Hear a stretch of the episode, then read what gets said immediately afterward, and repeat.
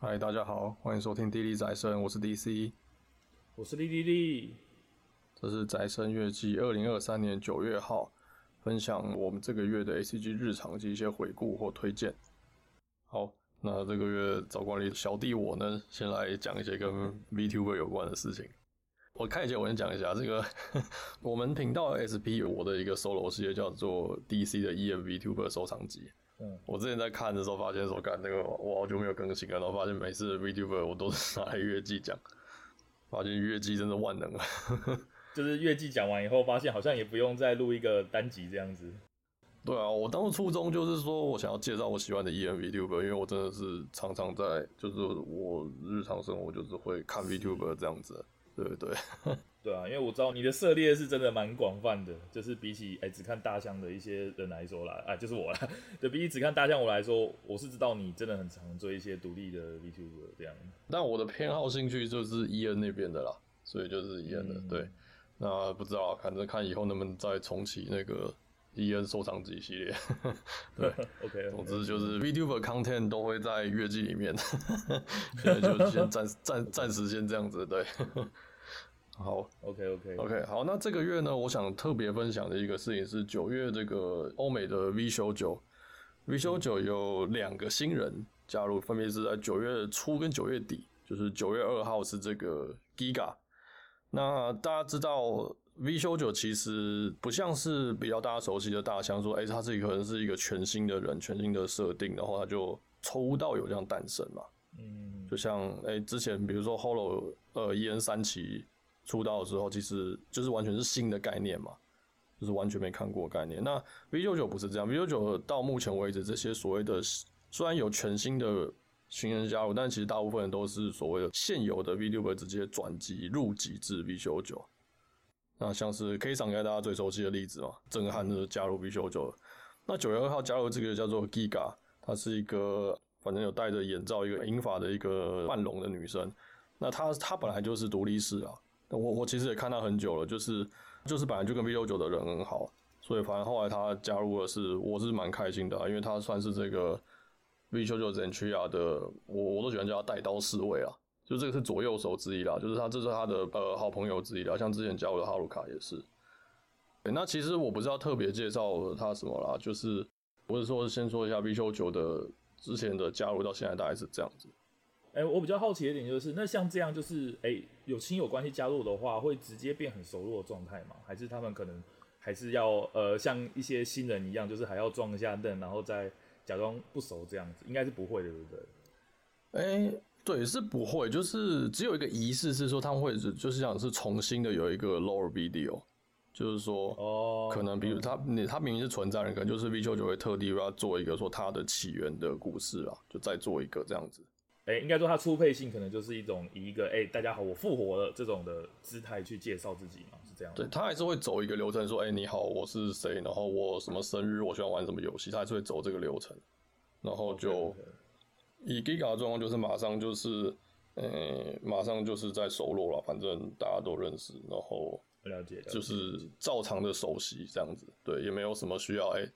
欸这个啊，我们再重新认识一遍，什么倒是没有没有这样子。呃，不用特别去重置记忆这样子。对对，没有没有这个啦，不用这样。影片中有啦，影片中就是哦，它起源是可能是他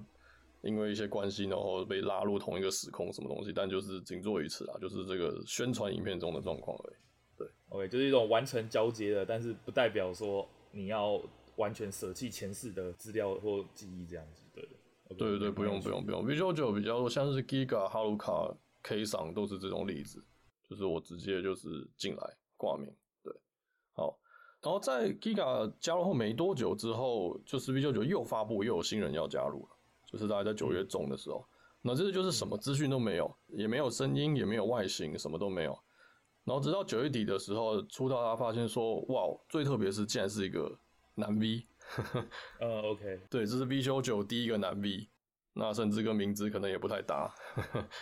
那 就是牺牲就是 V V 修年这样子。这个男 V 叫做 K9 Kuro 啦。其实他的资料，我想我我只能说他出道目前一个礼拜，其实在网上是蛮热络的啦。那我也就直接切入重点啦，就是他出道的时候，我是跟很多人一样是很惊喜的。OK，因为他的声音一出现，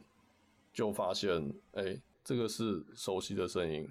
反正就是一个大箱毕业的男 V 这样子。是他本来是一个很大箱的男 V。那其实我这边也直接讲了，就大家如果知道是谁的话，其实他的前世毕业的时候，他其实有说过原因，是因为他其实早在呃半年前、一年前就已经 burn out 了，有点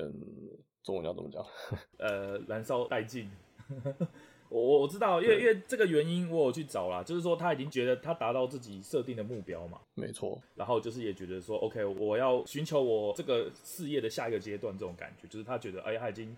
完成了，就是他觉得没什么遗憾这种感觉，所以他是毕业。这是他对于呃他毕业的说法是这样子，没错。所以我当然相信，哎，大家会很惊讶，就是说，因为通常这样讲，可能，哎，我可能要去找份正职，或者是我可能就不做 VTuber 这一块，就大家直觉可能会是这样认为。就没想到他竟然哎，在 V 九九这个箱里面又出现了这样子，是对是就是是蛮震惊的，就是不只是第一个男 V 而已，甚至是说哎，他其实是一个大将。那我也不是特别要说我想要推坑这个男 V 或者怎么样 V 九九骷髅这个 V 的出道啊，让我有一些想法想要分享。这这讲到说呃，就是关于所谓参与过前世的观众啊。就是哎、，Vtuber 他们从前世到到转生之后，他们是自己会把记忆给丢掉嘛？就是我不认那个前世啊，但是观众不会丢记忆嘛，所以我我 我就是会记得啊，这个哎、你是同样的来自那个国家，你也是 British，然后你也是这样这样这样这样之类的。那那就我一直很好奇说，对于说参与过这些 Vtuber 前世的我们这些观众啊，是对于。这些 V 重新复活、重新转身，然后变成另一个身份这件事情的这个心态的转变啊，对。那我我想讲的是说，呃、像我就是像 HoloMiss 是我 VTuber 的入坑点，就是三年前 HoloMiss 呃准备出道的时候，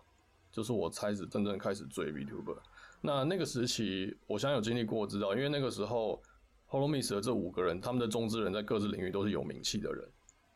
就是我不敢说超有名啊，但都是一定程度的公众人物，没错嘛？应该说都是经验者啦，就是他们延续着他们原本职业，不是说哦原本是个卖面包的或什么的，就他们都是怎么讲有经验的人去转过来的，所以当然很多人在看到他们哎 HoloMiss 的表现的时候，会拿去翻找他们以前在网络上留下的足迹，拿去做比较这种感觉。嗯，你说出道之后他们再去翻前面的比较是一个，然后甚至其实在出道前。就已经有不少的，因为那影片已经有声音了，所以已经被人挖出来资料很多。那其实还有其中一个人就直接冲塔了，呃，不不知道影片找不找到，我也是听说，诶，我没有看过。其实我真的这样找，可是 没看到，我就算了。然后当时就是，总之我因为好奇啦，就是看了不少他们五个人的中之人前世这些资料。就是换做现在，我绝对不会做这种事情了。这个现现在我不想做这种事，对。这我们之前 SP 也讲过，就是你你一直想把中之人跟他对在一起，没什么意义嘛。人家又不是真的用那个身份在做事，对啊，对啊。哎、欸，真的，对对对。那那总之那个时候，哎、欸，我就说我看了很多他们的资料嘛。那其中呢，就是 Gura 的资料我看到的最多。我觉得是因为他前世就是相关领域的东西蛮多的，因为他有他的名气是蛮大的。对，各种的痕迹啊，不论是静态的图片啊，或是一些。不管是实况剪辑还是一些短影片的剪辑，都会都会保存的比较多。那甚至那时候他 YT 也还在。嗯，那那时候我发现有个现象，就是在论坛上讨论说，呃，高 Gura 的出道的这件事情的时候，就是论坛上有很多自称是他前世就参与过他过去身份的观众的留言。哦，嗯，有很多留言是说，哎、欸。呃，高 g r a 是很可爱啊，就是鲨鱼萌萌的很可爱，可是还是比较喜欢以前那个身份，就是知道这个他中之人身份，说哎、还是比较喜欢他，比较怀念那个状态的他，然后甚至会希望哎、活着的是他，哀嚎说哎，为什么你就这样消失了？哎，我还是好想念你什么之类的。我看到了不少这种留言，那时候我心里就很好奇，说哎、这种比较感是怎么产生的？就真的有差这么多吗？因为我光光看一些就是他前世的这个就是片段的实况剪辑或者一些歌回的片段什么的，我是感觉不出来这件事情嘛。就是只看那个，其实是我是感觉不到说有真的有完全不一样，还差这么多嘛这样的。但毕竟那个时候就是以那个时候就是啊，人家老观众这个我也没有证据说人家是乱讲或怎样啊，毕竟人家可能真的参与过，所以我也我也就没得地方比较嘛。可是这件事情就在我心中一直，我就很在意，很在意这件事情。就是你很想尝试体验一下，为什么会有这样逻辑出现这种感觉？对对对，我非常的好奇，说这样的心态是什么？那后来看 VTuber 看到现在，其实也经历过很多 V 的毕业啊，或是那个哎、欸，就是又复活又转世了。可是其实都，我觉得哦，还是不算是有体会到。就是举几个例子嘛，像是这个，我觉得就不用长嘛。这种我觉得就是这个从童生可可到 K 赏这个嘛。对对。但这个比较像是，因为 K 桑比较是复活啊，因为他比较是把它的本来的个人品牌再重新捡起来做，那并不是有一个全新的生命诞生，然后你有一个呃已死的人跟现在的人比做比较。对，是，而且它比较特殊的一点是，它基本上是没有这么一刀两断，就是说，虽然当初 OK。桐生可可在后来有个很重大毕业之类的，可是因为就像你说的，哎、欸，前世他本来就有活动，那大部分其实都能接受，他只是在两个身份中切换，然后没有办法切换回去桐生可可这个状态而已。嗯嗯嗯嗯。所以以熟悉度来讲，其实不会有那种割离感，就说啊，这个人走了，这个人诞生了，那他是不是有去交接，就是去完全取代原本这个人？那以 K 长的例子来讲，我觉得这个感觉是比较少的。嗯。对，这个身份你是知道的，虽然他有 rebrand 过，但基本上你是你是熟悉的，不是没看过的人。对，对对对。那即使到后来，就是比较有名的几个毕业，像是 Hololive 的露西亚，或是前阵子有个伊恩大师叫皮卡米嘛，皮卡米也毕业了嘛。哎、欸，对。其实我想讲这一件事，就是关于皮卡米啊，皮卡米就比较像你刚刚说 Gura 那个状况，就是对我来说，哎、欸，皮卡米毕业了，但转身后我。真的觉得说哦，我可能就没什么兴趣，就是我不想再重新熟悉这个人，我觉得就是以前那样比较好。然后我不太想把这个呃学习的成本再转接一次。了解，这就是你刚才说那个状况。我我是在皮卡米身上去感受到说，哎、欸，他换了新皮，然后声音一样，然后口气一样，可是他没有以前的记忆了。那我还要从他看他从零开始成长这件事情，我觉得好像没有什么太大的必要这种感觉。而且再加上我当初就是因为他的皮去去去看他的嘛，就是因为我说过他是那个 Diary 就是一个我很喜欢音乐企划的人，所以我已经把他跟那个音乐企划绑在一起了。那他今天脱离转身，对我来说就是一个声音一样的人，我会比较偏向这样子。对，嗯，OK 哦，对对，这样我觉得蛮具体的，对吧？那然后我个人就是没有这个感觉，就是皮卡米虽然呃我知道是谁，他很有名，可是。我也不是常常看他，就是我那时候皮卡咪就只有说，哎、他跟我主推的那几个 V 联动的时候，就是一定会看到他，这大概就是这种程度而已。所以，呃，像他现在转身了嘛，那我也就就像自己讲的，就是所谓的这种有跟前世的比较，或是要重新学习这件事情，我就没有体会到，对啊。那那像我刚刚讲说，录下也是一样嘛，他前世虽然很有名，就是一定听过嘛，这个是 Hololive 的三期的无敌大将之一，可是。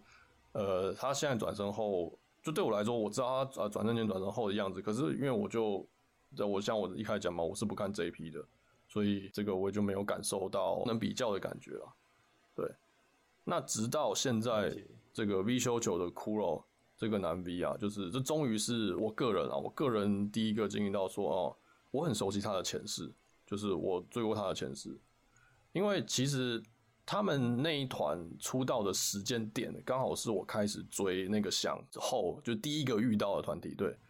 就像是那个大家我打英雄联盟会说，哎、什么你是你是哪一梯哪一梯的嘛？那意思就是你加入后哪一个英雄出嘛？但是这种感觉，就那个时间点，对对，就是骷髅的前世的那一团在出道之后，就是我是第一个跟到呃那个响里面完整出道的团体。所以虽然我不太看男团，但是那一团他们从一开始公布。诞生到后来就是爆红，我是完全有见证到，完全有跟到的。毕竟他们当呃，其实讲到现在可能就太明显，就是大家知道就知道这个，就是在当年完全打开男团市场的超级团体组合嘛。对，所以就到现在就是，那这次 Kuro 出道之后，我才真的体会到说，哦，真的就是我知道他前世是什么样子，然后我完全就会感觉到说，哦，对耶，这边有一点的不一样，然后。诶、欸，他本来的风格是怎么样？那现在皮不一样了，就是然后经历设定也不一样的，能讲的事情，能那个放开的态度也不太一样了。他甚至 Kuro 还说他之后会去做 IRL stream，他是说他是会开 face cam 的，就是会有视讯镜头那样子。哦、oh.，对，会像是大家可以想象，举个例像那样的时候是那个呃 K 桑应该也可以做了这样子的，对啊，那。在他的前世团是完全不会做这种事情的。OK，啊，开始有感觉到说这些差别啦，对啊，这是我第一个感觉到这样的差别。我好奇的是，就是那你有跟骷髅他的全程的初配性吗？我是没有 life 跟到，但是我去补 VOD。因为我自己是没有去追啦，但是我在看到一些就是呃一些文章在讨论这件事的时候，就会说他有一种想要跟前世划清界限的感觉，就是包括在他的聊天室会有一些规则啊，或者什么东西，就是你会看得出来他跟一个诶，比如说纯新人的那个立场或者是一些起始点看起来不太一样这件事情。那你觉得这件事情会有影响到他的直播内容吗？或者是应该说这样好了，就是以你一个诶。知道来龙去脉的人来看，跟一个完全新的观众，然后说，哎、欸，V 修九出现一个新的男 V 去看的话，你会觉得有很大的感受上的不同吗？哦，我觉得有，一定有差。如果你完完全全不知道这个过去的状况，你会觉得说，哎、欸，他怎么好像顾虑很多事情，好像，哎、欸，他怎么好像跟谁都很熟？嗯嗯嗯。他都随口讲出来了，他跟 Iron Mouse 聊过啊，他跟谁谁谁就是常聊天什么东西，说哎、欸，一个新人来讲，他好像好像他已经在这里很久的感觉，但他明明就今天才刚出道，对，但是我我我觉得完全没有看到我就会会有这种，这样我觉得算观看上的缺点啊，就是这样不适合入门，哦，就对完全新人来讲，你会觉得有点怪怪的，是，就是你刚刚讲的这样子，我只是好奇啊，因为。我们现在讲过很多案例嘛，有完全转身的，有移籍的，有什么什么很多的状况。那我觉得这个状况在 V 修九，呃，不能说比较特殊，应该说像那个移工也是一样的案例嘛，就是哎，在别的乡毕业，那我就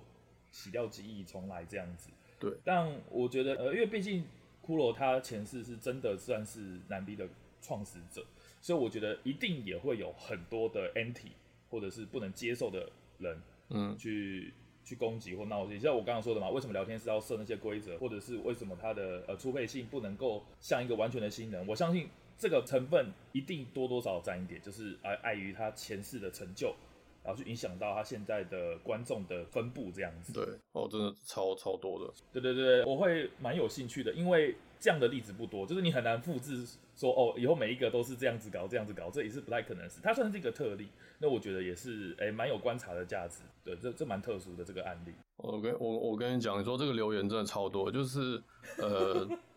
他前世的这个箱其实有蛮多剪辑频道，然后就平常都剪那个箱的，然后也有剪他，也有剪 V 九九骷髅的影片，因为他其实也不是什么受雇于那个箱，什么正式官方的什么嘛，但是很多留言就有人在骂说啊，你不是 burnout 怎么又出来了？就是很容易看到，真的哦，真的超容易，就是网络上看到。我我我现在觉得。这个社群不太健康，呃，对，就是哎，看这些留言看着真的负面留言超多，不管是中文、英文都是，就是到处都是这样的状况。那像你刚刚讲到移工那个，其实是我想比较的例子，因为同样是 V 修九，同样的例子就是前世是大将，然后转身到这边。嗯，那就我的记忆中啦，移工出道的时候，我看我是觉得他就没有这么的先做这些所谓未雨绸缪的动作啊。对，就是像你说，哎，骷髅有很多规则限制，或是不管是明示暗示都有说，呃，要撇清关系这样子。那移工那边是不太有，那甚至我们刚刚讲到的，呃，我们也有讲到嘛，皮卡米转世了，皮卡米转世后，诶，我记我记得他的状况比较像是他想藏，可就没藏好，藏不住，啊就算了，对，就是算了，就是作为这个，啊，算了，没关系啦，这个就爆破就爆破嘛，呵 呵那比较是这样的感觉。对，我这样听起来，就是骷髅的态度比较像是说，OK，我知道，你知道，我也知道，那我们就请拜托，让我们相安无事。我觉得他听起来比较像这种感觉，嗯、就是我话先说在前面，我知道，你知道，你知道，我也知道。那皮卡米可能就不是这样，皮卡米就是认为说，哎、欸，我是个新人，然后我那个人跟我没关系，这样子。就我觉得这两个就是这个就是两个差别这样子。不过你提醒我，这真的是个人的差别，因为你知道骷髅的这个前世，其实当初就已经被讲说，其实他真的很在意，很在意网络上的留言。OK OK，就是作为一个 VTuber 来讲，其实这是不健康的，相信大家想象得到。对，他是很在意，很在意，嗯，就是攻击他的人在讲什么。哇，那那这样真的很很困难啊。对，他是很在意这件事。对对，嗯，所以所以真的是个个性不同了，个性造就的状况。那我只能说，就是现在希望他可以奔放一点了，对吧？总之就是我真的是很惊喜啊！就是哎、欸，出道前没有什么太多关于这个骷髅的线索，那也不知道到底是谁，我这样，然后。那时候只有说，哎、感觉好像是男的、那那好吧，说无所谓嘛，因为我之前月季我也讲过嘛，我现在对于新人 VTuber debut 的态度就是说，哦，又有新人哦，好了，我慢慢看，呃，我慢慢关注就好。可是这次真是很惊喜，说，哎、啊，怎么是你？怎么是知道的这样子？对，所以就分享一下这些关于前世的一些态度看法，还有现在，我觉得这些现象是，哎，真的是。呃，网络上负面情绪真的蛮多了，就是 大家要那个观看要要，不管是观看还是怎样，就是心态要正向一点。呃，理性理性观赏，呃，对，理性观评，对吧？这是娱乐嘛，对啊，理性观看。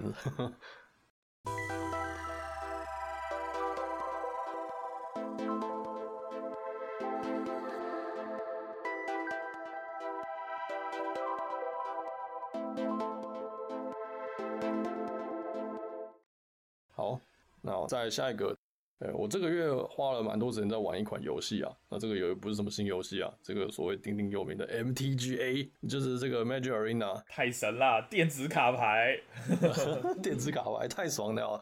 对，那玩的时候，我想就是稍微讲一下我心得，就是我其实对于 MTGA 这个游戏一开始是没什么兴趣啊。就是对我来说，Magic 这个游戏是实体才是一切啊，就是熟悉的状况。是那样子，就电子只是哦，就是好嘛，他爱出不出的，或这样，我们跟我没什么关系，这样子。但经过这个月，我开始就是比较投入在 MDGA 之后，就是我我的心态其实有很大的改变了。我觉得这集大家可以搭配听看看，就是我们之前 EP 讲过这个呃实体 TCG 那集的一些内容观点。就是我那时候讲过，说我去卡店的时候，跟店员聊说，哎，现在 MTG 你会怎么推新手入坑？要买哪些什么玉组，还是哪买哪一些补充包比较好推新人入坑？那店员看一看，就直接跟我说，哦，你让他先去载 MTGA 吧，就是你不要来我店里买东西，你先让他下载免费的 MTGA，我先先玩玩看，喜欢再说。然后我那时候是对于这件事很惊讶，也不太能理解啊。就是哎，实体游戏我都来店里了，那为什么啊？就像桌游一样，我总不会什么什么网络上我自己先玩电子版，然后再去桌游店跟别人打嘛？一定是去桌游店里面学，不管是跟人学还是还是跟朋友学这样这样的。所以我那时候不理解说，哎，那卡片游戏。为什么我我要从电子版开始玩，而不是从实体版？就是如果我今天目标就是要玩实体版的 Magic 的话，为什么我反而要先去玩电子版的 MTGA？嗯，对，对，那时候我非常不能理解。但是这个月我开始玩贴表演之后，我我开始可以理解为什么那时候店会那样子讲了。我现在也是属于说，嗯，其实真的，如果你是一个从来没玩过魔法风云会的人，然后你想要用很低的成本、跟很快速的方式、跟很直接的方式又有效的方式学这个游戏。其实 MTGA 是一个很不错的选择，尤其是你自己来研究的话，对。OK，因为像我知道啊，就是在台湾官方这边是会在各个卡店会举办新手教学，然后甚至会免费送你预组卡牌。嗯哼，那这是我从大学就知道的事情，因为大学就曾经有人讲说一起去体验这样嘛，就是说哦，你去卡店，他就等你一个新手牌组，然后顺便店员教你打牌。但经过十年以上，然后再加上哎，现在有 MTGA 的出来，你觉得这样子的入门方式已经不适合现在的 MTG 环境，是这样子吗？对，其实我跟你讲，我以前就是也参与过说，哎，去店里拿免费的套牌，然后学游戏。我那时候对我来说，这就是呃，就就是这样子学啊，那有什么别办法？对，那现在我我现在是真的觉得说 MTG 比较好，啊我觉得真的是时代不太一样了。就呃，一来是你去店里，其实你拿到的那个。呃，你这样子玩，你就算玩完，你懂规则之后，啊，那那接下来嘞，接下来你要怎么办？难道就开始花一两千块、两三千块，然后凑着开一盒吗？我甚至不不，两千块开不了一盒，现在一盒都三千五以上，看真的超贵，对啊，难道你就这样子吗？对，那那你三千五才开一个系列，可是标准有几个系列，你知道吗？你你要难道要每个都开，然后这样子玩吗？还是说你要哎，你、还是你要说你直接那像我你玩 SVO 炉石一样啊，我抄一副 T 零来玩，那就会回到说哎、我们在讲实体那集的一样嘛，哎、那你这样真的，你这样真的有什么乐趣吗？那你就抄了一副，然后到处虐人或怎样怎样，然后你也不知道那接下来要怎么办。那甚至不要提 MTG 这个游戏，现在组一副套牌的成本之高是超乎你想象的高，就是一副现在我就是常常在看那个网站上的这些所谓主流的牌组啦，这种一副都是四百块、五百块美金。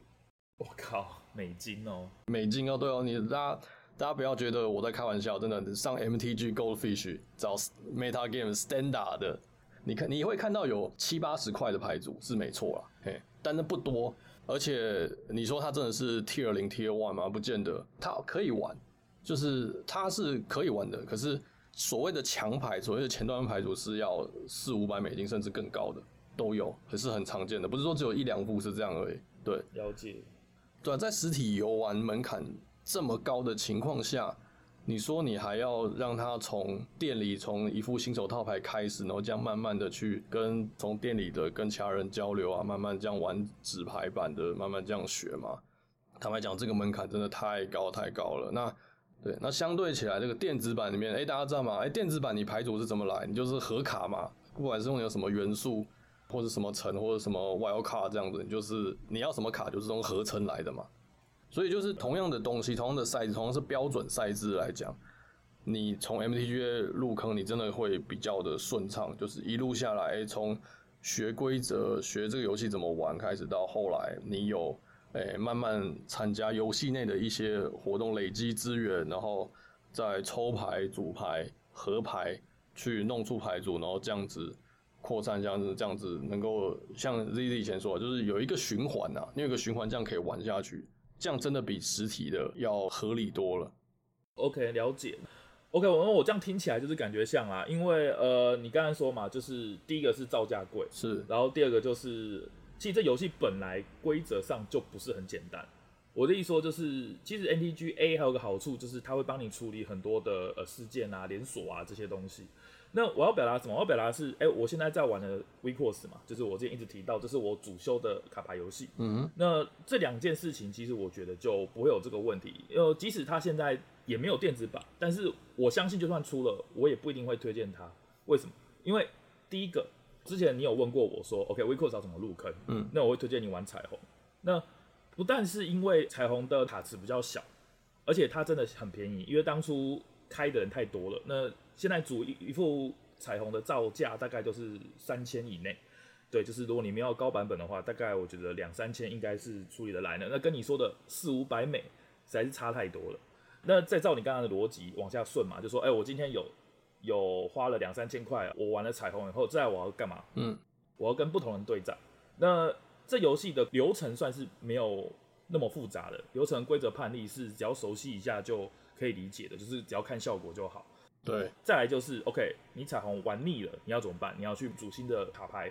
对，那就算最贵的 T 零好了，我觉得应该也不会超过五六千块。所以说，哎、欸，像我个人好了，我我 WIXOSS。我现在组出来，我我觉得我觉得是可以正常运转的卡，至少就有八套以上。嗯，可是如果你今天换成 NTG，靠要你要怎么组出八副牌？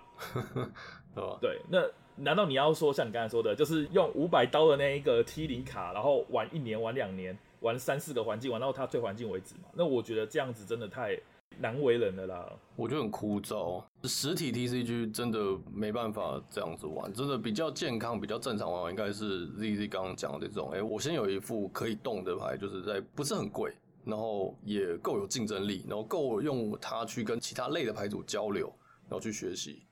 对，然后再组另外一副。对，这个一定很少有人一个游戏只玩一副牌啊。这个其实这样其实也不好玩，说真的，就是 CTG 游戏就是我可以组牌嘛，那组牌就是。就不是一副牌玩到底这样子啊，就你一定会有这个过程。那 MTG 像这个过程很痛苦，对，嗯嗯嗯，OK。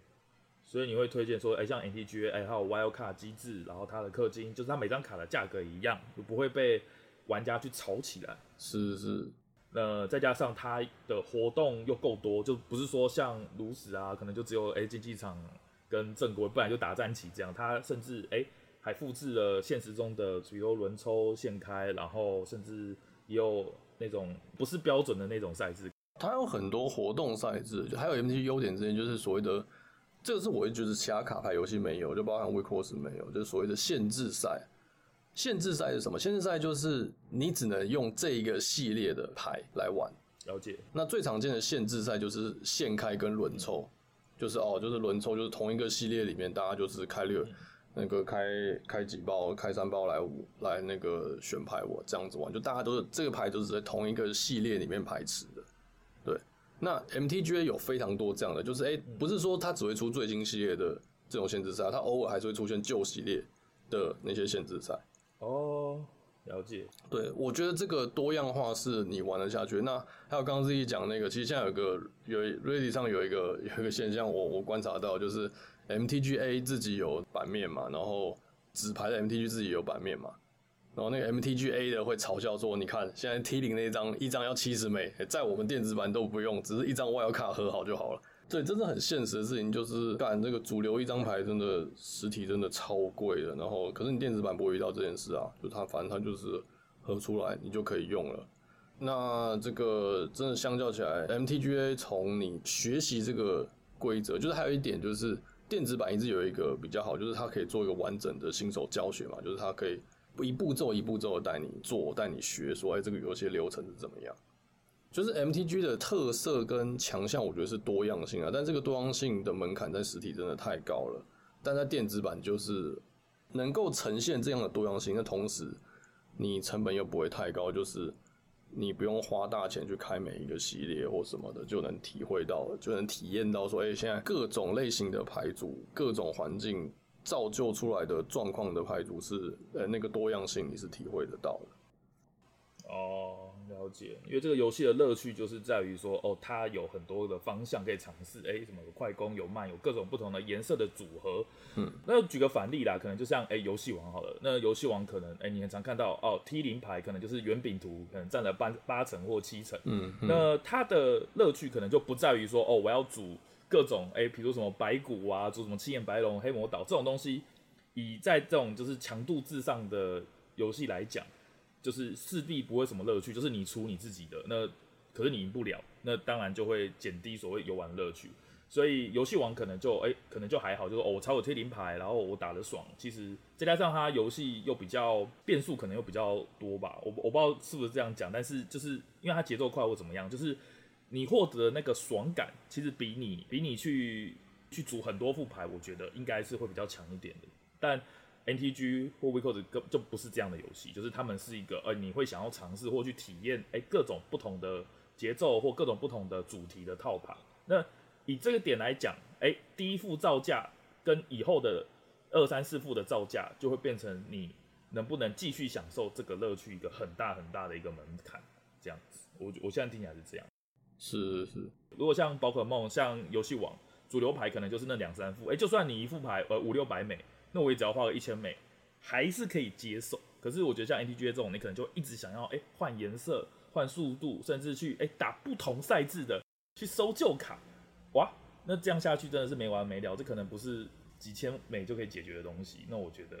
哇，那那听起来真的很很恐怖。对，嗯，真真的是家里有矿才能玩啊。坦白讲，真的是这样子。所以就是像实体 TCG 那些 EP，我们讲我讲过说，我觉得电子版跟实体版还是应该有很大的差别才对吧？应该不能完全取代吧？但我觉得在 MTG 的状况下来讲，真的，就是如果你要体会这个游戏的优点，无论从哪个方面来讲，就算我觉得你家里有矿也也那个，你经济是无余的，就是你没有什么疑虑的，我觉得也还是从电子版开始啊，因为是实体的标准里面真的。呃，我也听过很多这个欧美的职业选手或实况组在在抱怨说，威士是对于实体标准的比赛的规划很差，就是你根本就是要么没比赛，要么就是要舟车劳顿打几场然后就回家，嗯，然后还要先花一大堆钱先组一副超贵的牌去打，这样子就这个循环这个很不健康啦，这种真的不健康。然后但是 MTGA 在同样的赛制、同样的标准、同样的环境里面，他打到最后，威士忌还是会邀请你去参加实体版的比赛。那所以很多职业选手在抱怨说这件事情，就是威士忌对于实体版标准的规划真的很差。那在这个状况下，真的，呃，如果要玩标准版的 MTG，还是从 MTGA 玩，我觉得真的比较好。对，OK，对，因为像我之前听我另外朋友说，他从以前就在说，哎、欸。自从 NTGA 出来以后，威士忌对它的比重是有增无减。就是比如说，哎、欸，世界赛可能甚至会邀 NTGA 的，呃，我不知道世界赛娱乐赛啊，就是可能会邀 NTGA 的冠军来参加之类的。那这也是一个好事啊。就是如果像你刚刚说，哦，呃，要从 NTGA 入门，有人可能就担心啊，哎、欸，会不会这是一个呃三十多年的卡牌游戏？那会不会他就放弃了？嗯、但是目前以威士忌的政策来讲，说 OK，哎、欸，玩 MTGA 是一个可以长期投资，而且甚至比实体还要划算很多的选择。我现在觉得听起来是这个样子。嗯，真的，我觉得不论是高端还是对我们一般人来讲，都我真的觉得都是这样子啊，就是真的从电子版入口比较好。嗯，那不过话说回来，就是那。MTGA 能完全的取代说这个实体的 MTG 吗？对于这个问题，我个人还是我还是觉得实体有值得玩的地方，就是我刚刚讲到的轮抽跟现开。哦、oh，OK，对，虽然你在 MTGA 上玩得到这种玩玩法，就这两个就是所谓的像炉石的这个竞技场或者 SV 的 Two P One 一样，嗯，就是你是打开一包，然后选一张你要，然后传给下一个人，然后别人也会传说他选好选剩的那一包的卡，然后给你，然后你挑一张这样子组牌。然后来打这种所谓的这种现组现开的类的，我觉得实体版的 MTG 还是体验上是比电子版要好的，因为在电子上你就只是哎，可能系统随机给你一堆东西，你就是要选一张最好的，你感觉就是这样子而已。然后选出来之后还要很有压力说，说干刚刚这个感觉这个不够晒啊，这个东西不够好，也不知道这五胜打不打得掉，打不掉又浪费时间，还浪费入场费什么东西，就是你要你会觉得这些东西有的没的很烦呐、啊。可是同样的事情在实体上你不太会有这种感觉，就是跟你你抽卡卡包要钱嘛，那轮抽就是说，哎、欸，那我就花三包轮抽包的钱，然后我就坐下来用这些包打比赛，然后打完之后这一排就是你的，所以这个过程就是是很很顺畅的，你知道吗？就是它比它不但比你直接买三包卡包回家的费用要再低一点，还可以你同时就是在店里可以直接跟其他人开始玩。然后开始组这样子，就不用说自己自闭先组好，然后再来随机找人打这样子，就不是他就是大家就是坐下来，然后就是开始这样子玩的感觉。然后哎，然后你也没有花比较多钱，甚至甚至其实算起来，同样这三包的钱你还是花的比较少，就同样的你拿到的东西还是比较划算的这样子。那这这都会让你比起电子版说那边呢，我这边选一张，那边选一张，然后呃结束了什么都没有，或者看系统给我多少奖励，就这样子结束要好。就是实体版的这个乐趣，我觉得是电子版 MTGA 上呈现不出来的。OK，虽然总而言之听起来就是还是最大的门槛在钱那块，因为我的意思说，哎、欸，如果轮抽跟现开它的体验好的话，嗯、那也代表说，哎、欸，本来这两个赛制就是不需要花太多钱去收那些哎强、欸、卡嘛，因为你本来就是开什么就打什么。对，所以就这个游戏本身的乐趣上来讲。你觉得还是实体会大于电子卡牌？那只是迫于无奈说，哦，实卡实在太贵了，所以我才转用，而用 ATGA 去入门或者去研究标准，到底有哪些牌可以玩这样子。听起来是真的是因为受限于呃 COCO 的关系，所以才做这个下策的感觉。那这样听起来真的很阿扎，对吧？是啊，就是真的全部因素加起来，就是钱是最大的问题嘛。那钱衍生了很多事情，就是这个官方也不是很重视实体啊，然后哎。那这个入门门槛高，那玩的人就少嘛，然后就会恶性循环，然后你就你就更更玩不起来。就即即便你是有钱，或者那个人是有钱，那其实也不能这样，除非他每天开十包送给你，还是怎样的，对吧？那但是现开就是没有花很多钱，可是乐趣上是比较好。就是现在就是，哎、你要体会标准组牌的这些环境的变化，就是玩 MTGA。然后如果有现开赛，如果有轮抽赛，那就去玩实体的。我觉得是这样子。好了，总之就是我跟那个我遇到店员一样啦。这个大家想玩 Magic 的，就是先去载 MTGA，剩下先不要谈。对，这个 CP 值最高的一定是这个方法，就算你在 MTGA 氪金，都比你再去实体花个几百枚要好。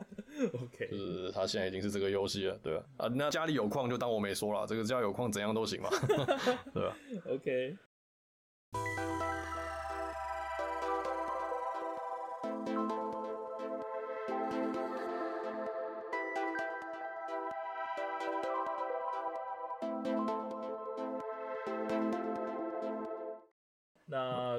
呢，就是哎、欸，我这边要分享啊，我这个月看了一部 非常有名的漫画，好，那就是所谓的《咒术回战》。OK，我相信这件事情，不管有没有在追连载的人都知道啊，最近《咒术回战》发生了一个翻天覆地的呃剧情上的大转折。嗯，然后呢，网络上的梗也传得很凶，甚至哎，连新闻都出现了。所以这部分就是接下来一定，我觉得或多或少可能会踩到点雷。但是我还是以布雷为主，但是我我主要是讲说，就是我看完《咒术回战》的感想。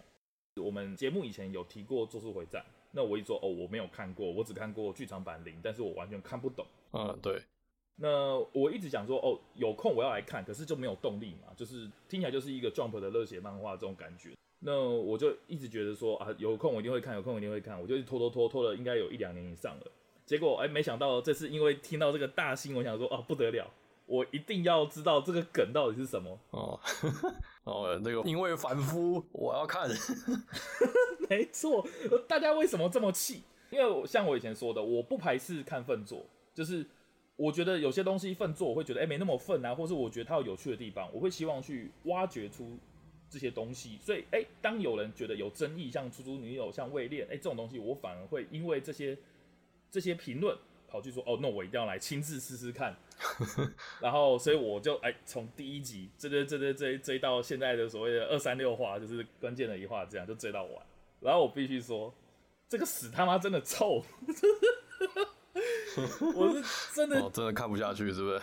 呃，看还是要看啦，就是就跟海贼一样，就是我就看笑话，我就静静的追连载这样子。嗯，那简单来说。我觉得现在这部分就是我不会去讨论它的剧情啊，或是讨论哎什么很多心得之类。我只要是想喷，就是说我有一些感想，就是为什么它会前后造成那么大的反差，就是它烂的点到底是哪里？这是我这一趴我想要分享的事情。嗯，对，OK。就是首先呢，我必须说，就是在我一开始看咒术的时候，应该说到所谓的涩谷事变篇，就是现在动画在演的地方的前面，我觉得观感其实还不错。对，我也觉得。对，嗯那虽然你可以很明显的看得出来，他有借鉴很多很多其他作品，像火影很明显，他的角色组成就是一个老师带一个小队，甚至连五条悟长得都跟凯卡西有八成像，所以这个我觉得没有意见，就是你会很浓厚的想到火影，然后再加上它后续的发展，它的这些呃战斗的风格，还有这种嘴炮式的战斗，你会想到死神之类的，就是你会感觉出来，哎，它。在涩谷事变以前，他对于很多的热血漫画做了很多去芜存菁的部分，就是他他把优秀的地方都融合得不错。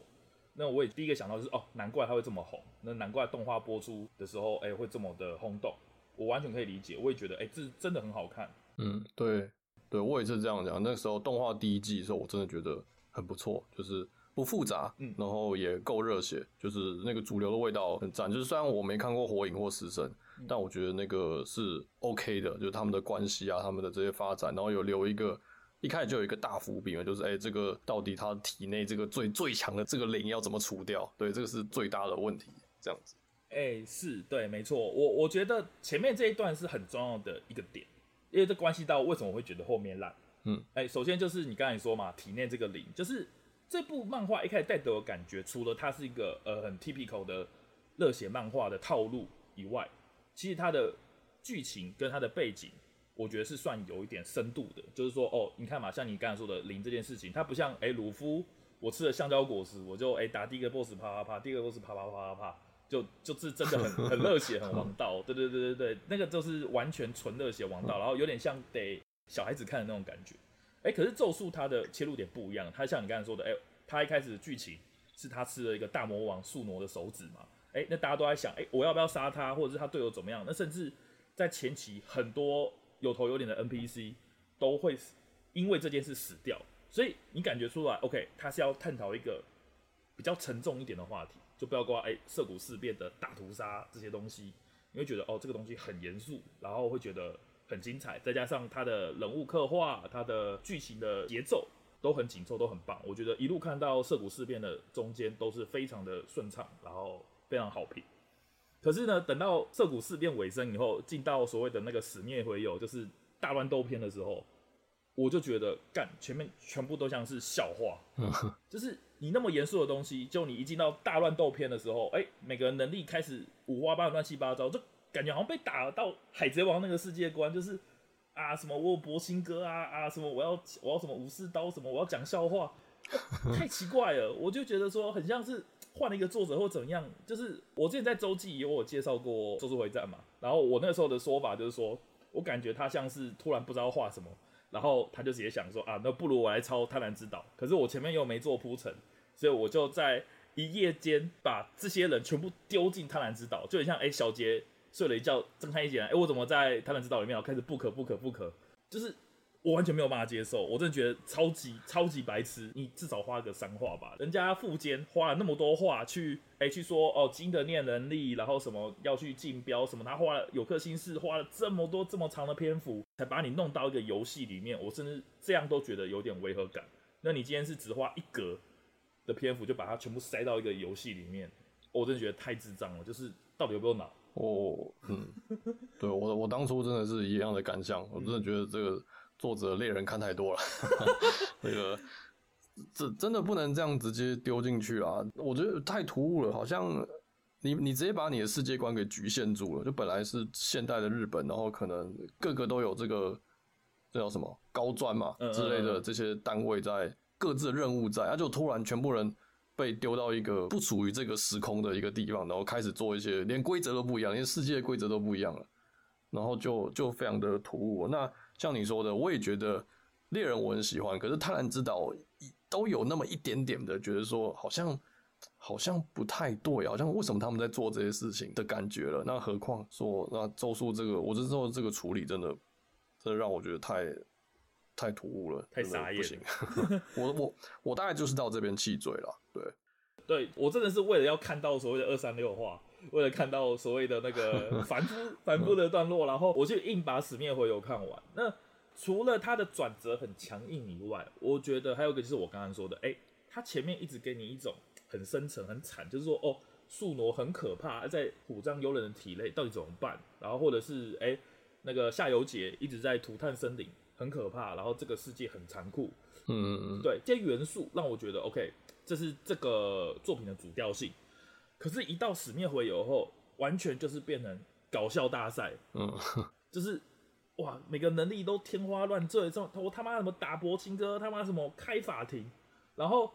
就就就就让我觉得说，那前面的人的能力为什么要这样？我不是说死灭回游这个创意不好，其实我觉得有些创意我是喜欢的。可是他就像说，哦，我突然把它丢到像一个子木法则，或者是像我刚才说海贼王这种比较子供向的世界去，那你前面那些人的那些。生死搏斗，感觉都像笑话啊。虽然后面也有人死，可是这个气氛就不对啊。像前面领域展开好了，我们都会认为说，OK，在咒术的世界里面，哎、大家都是不是你死就是我活，就是大家都是真的在玩命的，不像海贼什么以权交友那种感觉。那大家在玩命的前提下，哎，像领域展开好了，我每个领域都是我要杀你，我要无量空处，我要烧你。我要砍死你！嗯，结果一到死灭回游，为什么全部都变成规则系的，像念能力一样东西？是非常突兀。我就觉得说，作者感觉完全放弃了他那种原本那种比较黑、很残忍那个状态，他完全变一个像。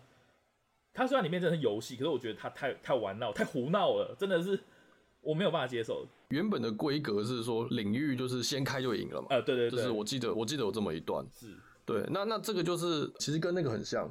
有一部有提过，就是所谓那个西尾的那部叫我很喜欢的，叫《最强的学生会长》。哦哦哦，他不是这种杀的，可是他有讲过一句话，就是说这种能够一击必杀的人，基本上就是你先手就是决定一切了嘛，嗯、这个没什么好说的。是，那那我觉得对咒术前面的规格是这个等级的，欸、可是到后面像你说什么法庭什么柏青哥，哎、欸、奇怪，这个这个是不是被被 nerf 还是那个别的漫画跑来，就同样是。就像你现在好像叫那个鲁夫去跟孙悟空对打一样，你就觉得说好像好像对不上，就是他们都很强，他们都有呃一定的能力，可是你就觉得很奇怪，就哎、欸，悟空其实发个气功炮跟地球就爆了，可是鲁夫要做到这件事情，可能要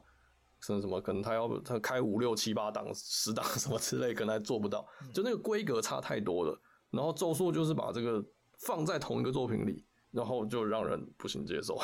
对，所以。我我现在想到一个比较合理的状况，就是像我刚才说的，就是他可能哎、欸，他本来在做这个漫画连载的时候，他想一个哦很缜密、很很复杂的东西，然后而想到涩谷事变，可是涩谷事变结束以后，哎、欸，他不知道想干什么，那他可能他原本脑袋可能就想这些东西，就是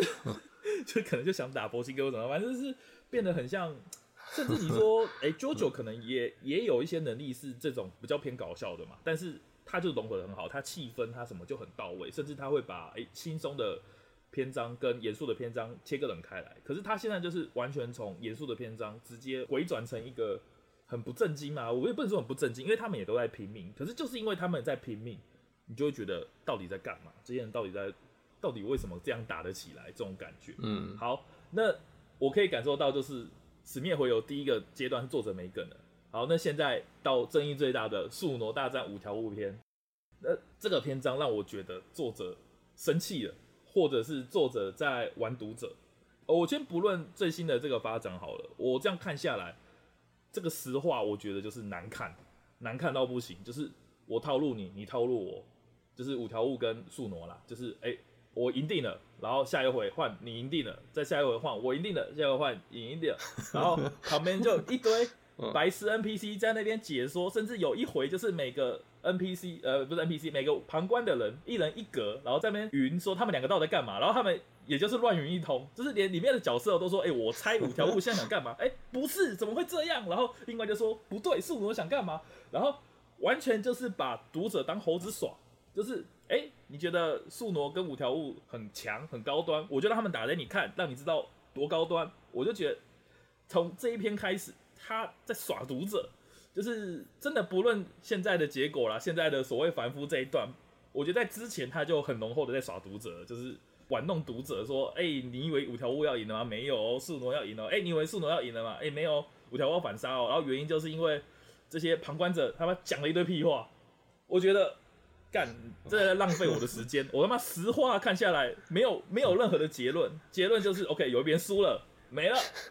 万发，我真的很气。哦，我真的，干你你这么一说，我真的，哎、欸，我我反而想看哎、欸，我记得，我记得那时候我只知道说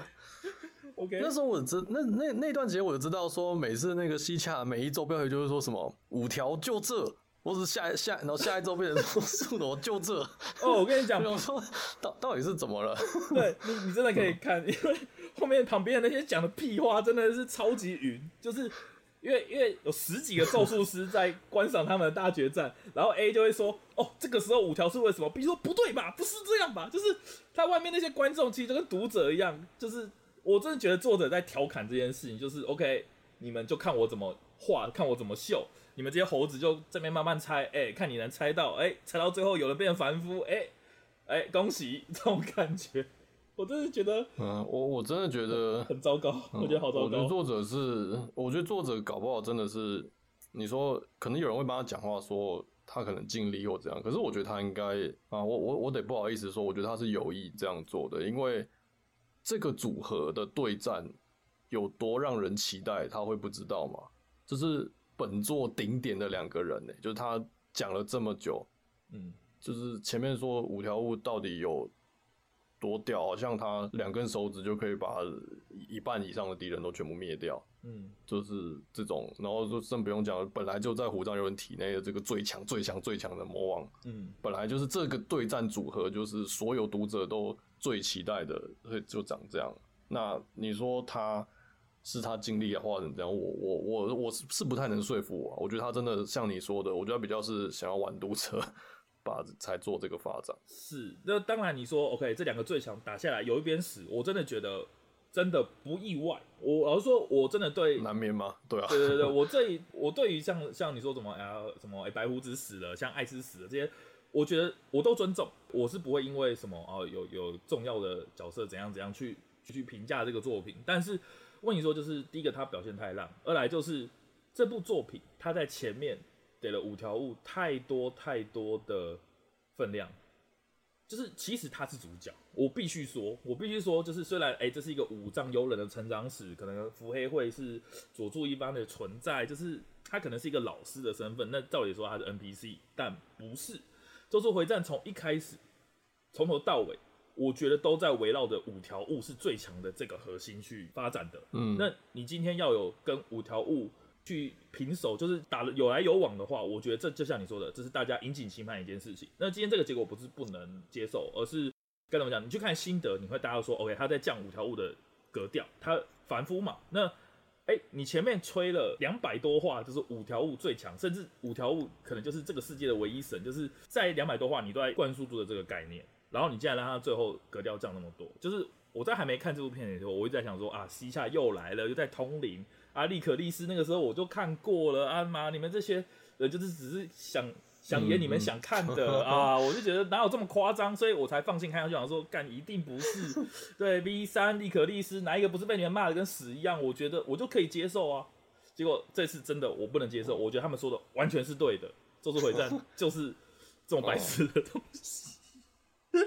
是啊，这个像你说实力可能是最不重要的部分，是可是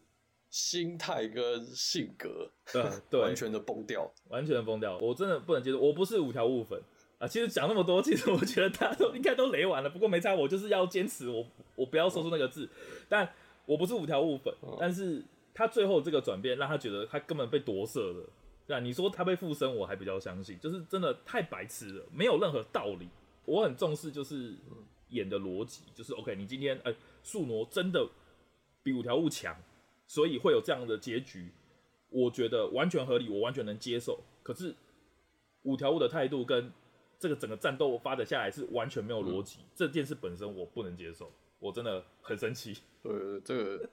这个就是那个所谓啊，就是角色前后一致性啊。嗯，对，嗯，这个是我的大雷点。对对，烂的就是烂，强就是强，这个只要一致，我觉得不发展喜不喜欢，嗯，那倒那倒不是我们会拿来抨击的点。是，我也是这样子，真的是这个什么，那叫什么格调在哪，尊严在哪？我记得 是什么之类的，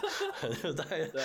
类类似这样的东西，对吧？大家喷的都是这些，真的没想到说之前看动画第一季的时候，真的觉得说哇，很不错哎，很很轻松可以看的一部作品，也没想到。后来竟然变成这样，就是海贼虽然糟糕，可是我觉得也没有这么糟糕哎。我觉得现在咒术可能比海贼还糟糕哎，你你自己觉得这样吗？呃，对，是我完全同意。我觉得海贼为天，嗯，虽然我这样讲可能那个，但我觉得他真的有种江郎才尽的感觉。但是江郎才尽不代表他没有努力，我觉得他还是试图的让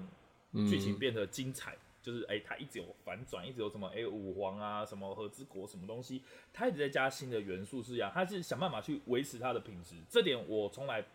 没有怀疑。其实我一直觉得海贼他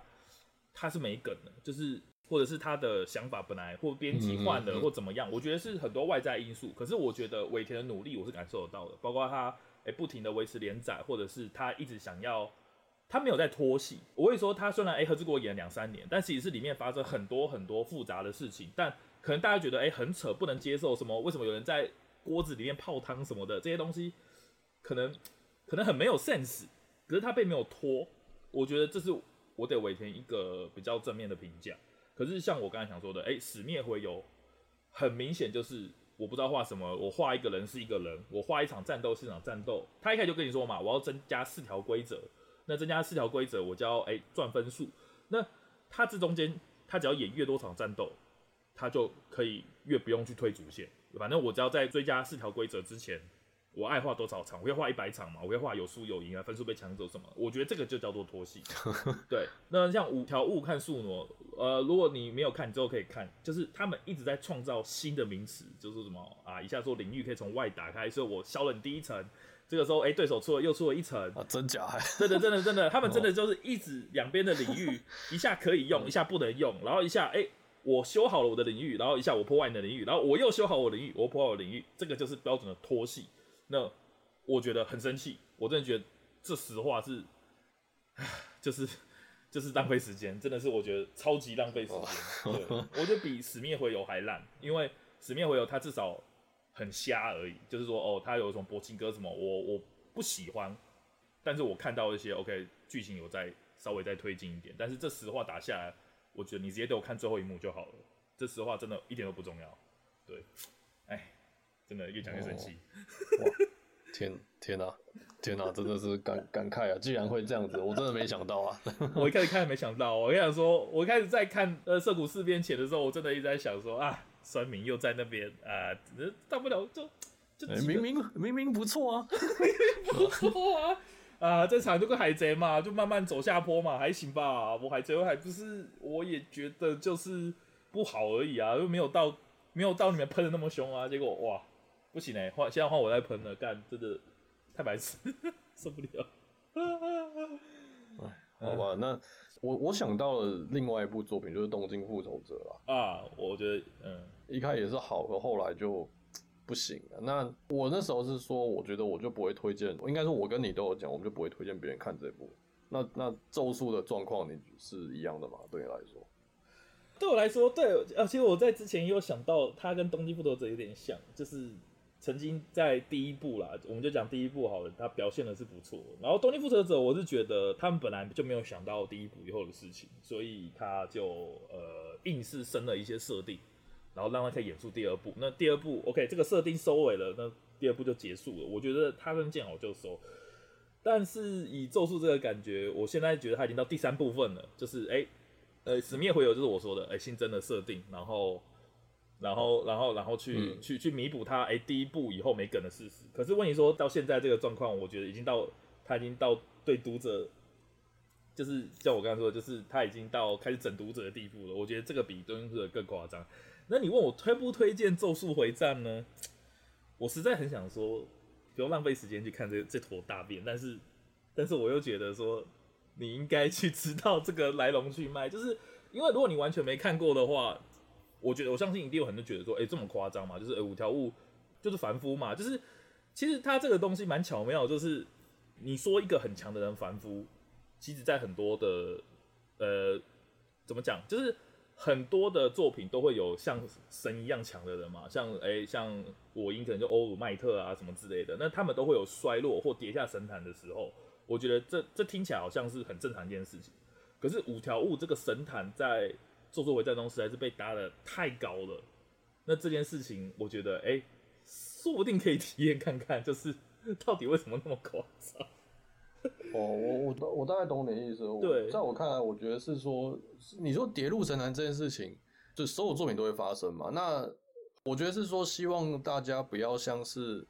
以为就是哎、欸，你没你没去看到底发生什么事，然后以为说哦，他只是跟别的作品一样，就是啊，五条悟一开始很强，被捧得很强，然后后来因为剧情的需要，就跟其他的作品一样，他跌入神坛了。嗯哼，就是，是，可是事实上不只是这样哎、欸，你真的要看了。可能才会明白说，这不是没有没有没有不是不是说我这样讲完就是很正常，那一点都不正常啊，就很奇怪啊。对，他真的很奇怪啊。对对对，我我想到这要看才体会。对，我想到一个例子，就是《动物朋友二》啦，就是我曾经有说过嘛，爆喷一遍，那就是说《动物朋友二》它的恶意不是在他做的烂，而是他在否定一代的价值，就是狠狠的去践踏一代的成就跟价值。那这件事情，我觉得现在的感觉就是这种感觉。嗯、那你问我推不推荐，我当然会说我不建议你看，因为你看了一定会。